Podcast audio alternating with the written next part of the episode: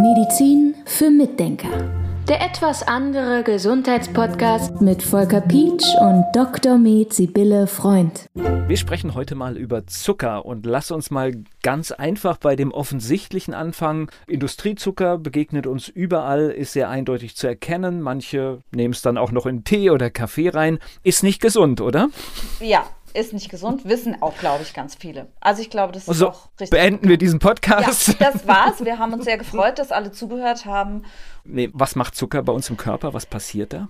Also es passiert ganz viel. Aber ich würde mal sagen, das Wichtigste, was passiert, sind diese Blutzuckerschwankungen. Das heißt also, wir nehmen den Zucker zu uns, dann wird er aufgenommen über den Darm, geht in die Blutbahn, und dann soll er in die Zellen transportiert werden. Dafür wird das Insulin hochgefahren. Das ist unser Zuckerhormon, was den Zucker in die Zellen bringt. Und der Leber sagt so, jetzt arbeite mal mit dem Zucker und auch den ganzen anderen Zellen das sagt. Und dann, wenn dieses Insulin hochgeht, gibt es Verknüpfungen in die Entzündungsschiene des Körpers. Körpers sozusagen. Also immer wenn Insulin hochgeht, finden Entzündungen statt.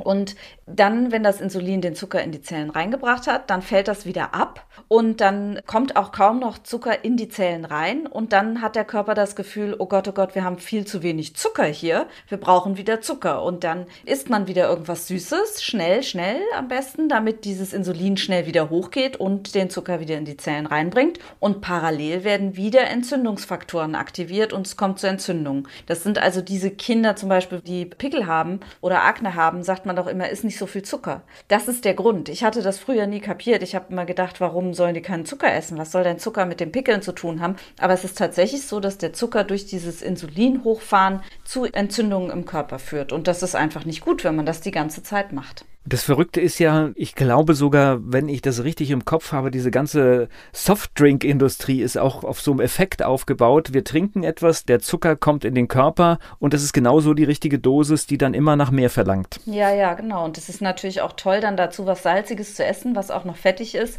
Und der Blutzucker schießt hoch und knallt dann wieder runter und dann kriegt man gleich wieder Lust, das wieder zu essen. Und das ist nicht gut. Und deshalb passieren auch diese Schleifen. Also morgens isst man dann sein Brötchen mit Marmelade, jetzt mal im besten Fall. Man trinkt keinen Softdrink, also mal im besten Fall im Sinne von, welchen Zucker nehmen wir zu uns. Die Ärztin empfiehlt morgens kein Softdrink, ne?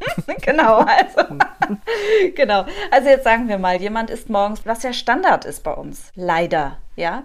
Jemand isst morgens ein Brötchen mit Honig oder mit Marmelade. So, und dann nach zwei, drei Stunden kriegt er Hunger und dann kommt diese berühmte Knopperszeit und er braucht dann unbedingt wieder was Süßes oder sie braucht unbedingt was Süßes, weil das gibt dann dieses Hungerloch, ne, gegen 10, 11 Uhr und dann isst man was Süßes und dann isst man wieder irgendwann Mittagessen, da gibt es dann zum Glück ein bisschen mehr, vielleicht auch mal Gemüse und dazu gibt es dann aber Kartoffeln und Reis oder Nudeln oder irgendwas in der Richtung. Und das enthält auch schon wieder Zucker. Da kommen wir gleich nochmal drauf, in welcher Form nämlich. Nachmittags stürzt dann der Insulinspiegel wieder ab. Und man kriegt wieder Heißhunger, dann braucht man sein Kuchen. Stückchen, Kuchen, genau. genau so.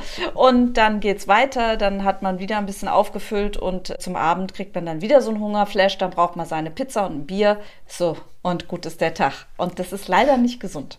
So, jetzt gibt es, du hast es schon angedeutet, zwei Ebenen. Das heißt, diese Produkte, wo Zucker drin sind, das sind Produkte, die kann ich relativ leicht erkennen. Also ich sag mal Honig, Marmelade, Softdrink, all diese Dinge sehe ich und ich weiß, die sind ungesund, da ist Zucker drin und die kann ich weglassen. Die kann ich ersetzen, das geht sehr gut sogar. Jetzt gibt es aber viele Dinge, da sehen wir den Zucker auf den ersten Blick gar nicht. Ja, das ist das Problem. Wir hatten letztens eine Patientin, die hat gesagt, ja, ich ernähre mich ganz gesund, ich esse nur Vollkornbrötchen, Vollkornbrot und dann mache ich mir dazu morgens einen frisch ausgepressten Karottensaft und dann blinken bei mir schon die roten Ausrufezeichen. Und ich denke, nein.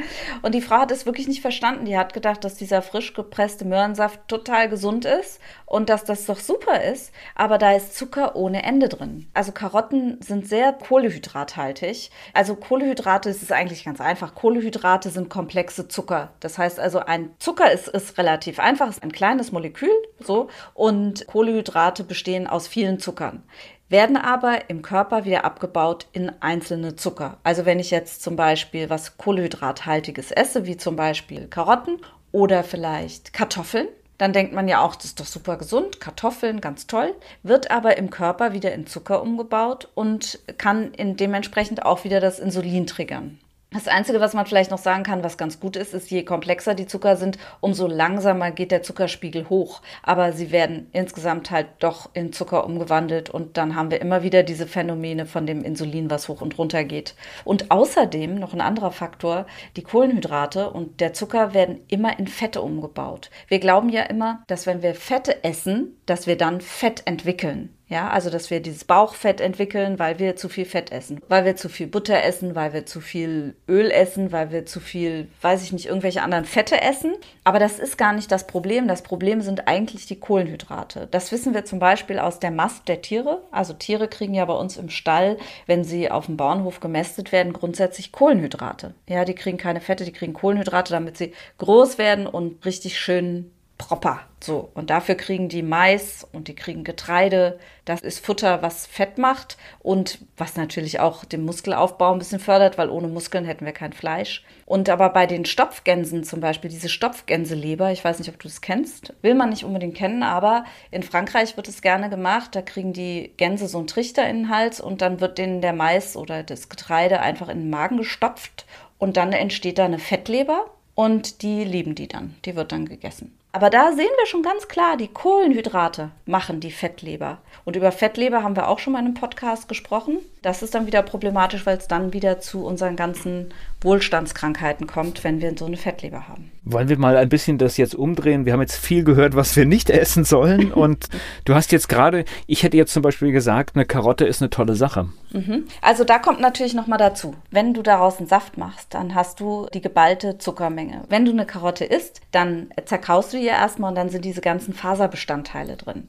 Das heißt also, du tust dem Darm im Prinzip schon ein bisschen was Gutes, weil du kaust. Und wenn du die ganzen Faserbestandteile drin hast, wirst du auch schneller satt. Das heißt also, du kannst, vielleicht kannst du tatsächlich zehn Karotten pressen und den Saft davon trinken, aber du kannst nicht zehn Karotten hintereinander aufessen, nehme ich an. Also ich weiß nicht, vielleicht doch, aber, aber ich denke, vielleicht oder, ja. Im Allgemeinen reichen ein oder zwei Karotten einfach, weil man dann die Faserstoffe dabei hat. Das ist sowieso so ein bisschen das Problem an Säften, dass du eigentlich mit den Säften immer die zuckerhaltigen Flüssigkeiten extrahierst und die guten Sachen, die bleiben dann in der Presse, nämlich diese ganzen Faserstoffe, die wir auch für die Entgiftung der Leber brauchen zum Beispiel. Und das gilt dann natürlich auch, was weiß ich, für sowas wie Apfelsaft, weil das einfach dann mit den Mengen wahrscheinlich schnell außer den Fugen gerät. Genau, genau. Auch Orangensaft zum Beispiel denkt man auch, das wäre vielleicht gesund, aber dem ist leider nicht wirklich so. Da ist es besser, mal eine Orange zu essen. Aber da können wir auch gleich nochmal drüber sprechen. Jetzt nochmal kurz zu der Karotte, zu den Karotten es ist tatsächlich, sind viel Kohlenhydrate. Und wenn man Kohlenhydrat bewusst leben will, weil man irgendwelche gesundheitlichen Probleme hat, dann sollte man nicht zu viele Karotten essen. Also ein Karottensalat zum Beispiel. Oder was ich mir tatsächlich auch gerne mache, weil ich so gerne esse einfach. Das kenne ich noch von meiner Oma, darum liebe ich das. Geriebene Karotten mit geriebenen Äpfeln und dazu ein bisschen Zitrone und das alles so ein bisschen schlotzig. Das wird so schön feucht und saftig. Das finde ich super lecker. Aber das ist eine Kohlenhydratbombe. Es klingt gesund, aber es ist nicht so toll.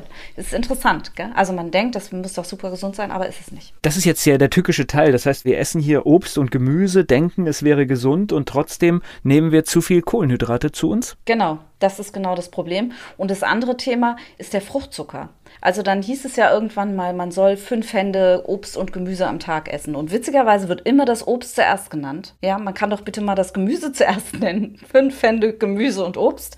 Denn Obst ist eigentlich eine Süßigkeit. Also wenn man sehr ordentlich isst, dann isst man ja gar keine Süßigkeiten mit Zucker und äh, auch mit Honig im Prinzip sollte man auch nicht essen. Auch Süßigkeiten, die man zum Beispiel macht mit Datteln, ja, die verbieten sich eigentlich auch, weil da natürlich ganz extrem viel Fruchtzucker drin ist. Aber gut, wenn man jetzt die schon mal weiß, Süßigkeiten lasse ich weg, wie jetzt Bonbons oder Schokolade oder sowas, dann denkt man sich, okay, ich ernähre mich jetzt gesund, ich esse jetzt immer nur Obst und ich esse den ganzen Tag über irgendwas. Also vier Birnen oder drei Äpfel oder dann morgens noch eine Banane. Bananen sind auch wieder hochkohlenhydrathaltig und die enthalten dann halt auch noch die Fructose. Und Haushaltszucker ist schon blöd, aber Fructose ist leider noch mal blöder. Also man kann ein bisschen Frucht, Obst als einmal nachmittags, wenn man so einen Süßhunger kriegt, dann kann man mal so einen halben Apfel essen. Das ist echt noch okay. Aber man sollte jetzt nicht unbedingt einen Obstsalat essen, also zumindest nicht eine ganze Schüssel oder so. Das ist wirklich nicht in Ordnung, wenn man das dauerhaft macht, weil Fructose tatsächlich zu einer Fettleber führt. Das fördert die Fettleber. Gerade die Fructose, die ist da viel schlimmer als der normale Zucker nochmal. Das heißt also auch mit dem Fruchtzucker, also Fructose ist Fruchtzucker, mit dem haben wir auch Probleme. Und im Prinzip sollte man es so machen, wenn man sich ordentlich ernährt, dass man dann, wenn man nachmittags mal so ein Hungerflash hat, es vielleicht so macht, wie ich es versuche zu machen, wenn ich ordentlich bin, dass ich mir einen Kohlrabi aufschneide, den salze und dann entsteht so eine kleine, schöne, flüssige Schicht auf dem Kohlrabi, die ist auch so ein bisschen süßlich. Ich finde, das hilft sehr gut bei Zuckerverlangen nachmittags, aber man könnte natürlich auch ein bisschen Obst essen, aber eben nicht diese großen Mengen. Ich muss noch einmal zurück in den Supermarkt und äh, das ist etwas, weil ich bin, wenn ich da so durchgehe, ich nehme immer die Produkte in die Hand und ich lese dann, was drin ist und halte dann immer auch Menschen vor dem Regal auf, weil, also ich bin das, weil ich gerade die Sachen lese, weil mich das interessiert, was da drin ist oder wenn ich irgendwas wirklich mal Fertiges kaufen will, dann lese ich die Bestandteile und da ist etwas ganz Verrücktes. Neben dem Industriezucker haben wir oft einen weiteren Zucker drin und unter anderem ist es oft Fructose. Ja. Das heißt, das ist ja die doppelte, also ein Fertigprodukt ist ja dann doppelt gefährlich, sage ich jetzt einfach mal. Ja, ja, absolut. Da muss man, das ist sehr schlau drauf zu gucken. Und ich glaube, die meisten wissen auch, dass die größten Mengen immer vorne stehen, am Anfang der Inhaltsstoffe. Das finde ich auch immer ganz wichtig zu beachten, dass man das sieht. Und zum Beispiel, wo sehr viel Zucker auch reingesteckt wird, also künstlicher Zucker, ist Sauerkraut, wo man es ja gar nicht erwartet. Ist ist Rotkohl, sind eingelegte, also so Mixed Pickles, ja, wo man denkt, das ist doch jetzt mal ganz gesund. In Salaten ist neuerdings ganz viel Zucker. Ich finde das immer erschreckend, wenn ich mal auf Fortbildungen bin und ich kaufe mir irgendwo einen fertigen Salat. Wie eklig süß die Salatsoße schmeckt. Also ich finde es richtig eklig, weil überall Zucker rein muss, damit die Leute das essen und danach Verlangen kriegen, ja. Also das heißt aufmerksam sein, ne? nach Möglichkeit Zucker vermeiden, weil er kommt von alleine zu uns. Genau. Das heißt, du isst auch nicht immer optimal? Ja, also natürlich gibt's immer mal Tage, wir nennen das dann manchmal auch Loading Days, ja. Wir sind halt auch Seelenwesen, ne? Also wir müssen auch manchmal, Essen tut auch gut. Essen tut, hält Leib und Seele zusammen. Und gerade in stressigen Zeiten gibt's manchmal so Tage, wo man dann einfach sagt, jetzt brauche ich mal was. Oder es gibt mal Tage, wo man sagt, jetzt will ich mal was. Und mir ist einfach nur wichtig, dass man weiß, wie es geht. Dass man weiß, okay, ich will mich jetzt gesund ernähren, deshalb trinke ich nicht den Karottensaft, deshalb esse ich jetzt keine Bratkartoffeln oder so. Gegenüber, so, und jetzt esse ich mal das, worauf ich einfach richtig Lust habe. Also es gibt tatsächlich Tage, wo ich einfach esse, wie mir der Schnabel gewachsen ist. Und ich finde, das sollte man sich auch erlauben. Also man sollte nicht alles übertreiben. Aber man muss auch aufpassen, wenn man anfängt, sich was zu erlauben, dass es nicht zur Routine wird. Das ist dann halt so ein bisschen die Gefahr. Es ist so eine Gratwanderung, ja. Das ist wirklich, glaube ich, wichtig, denn dann sagen manche Leute, naja gut, nachmittags esse ich mal so ein kleines Stückchen Kuchen. Ha, das ist schon wieder zu viel. Ja, also dann sagt man vielleicht einmal im Monat oder alle zwei Wochen, so, und da esse ich dann mal ein Stück Kuchen, da freue ich mich drauf.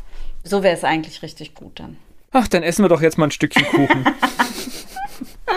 Weißt du, was mir wichtig ist? Das ist die Selbstermächtigung, dass ich weiß, was ist gesund für mich und was ist nicht gesund für mich. Und dann kann ich entscheiden.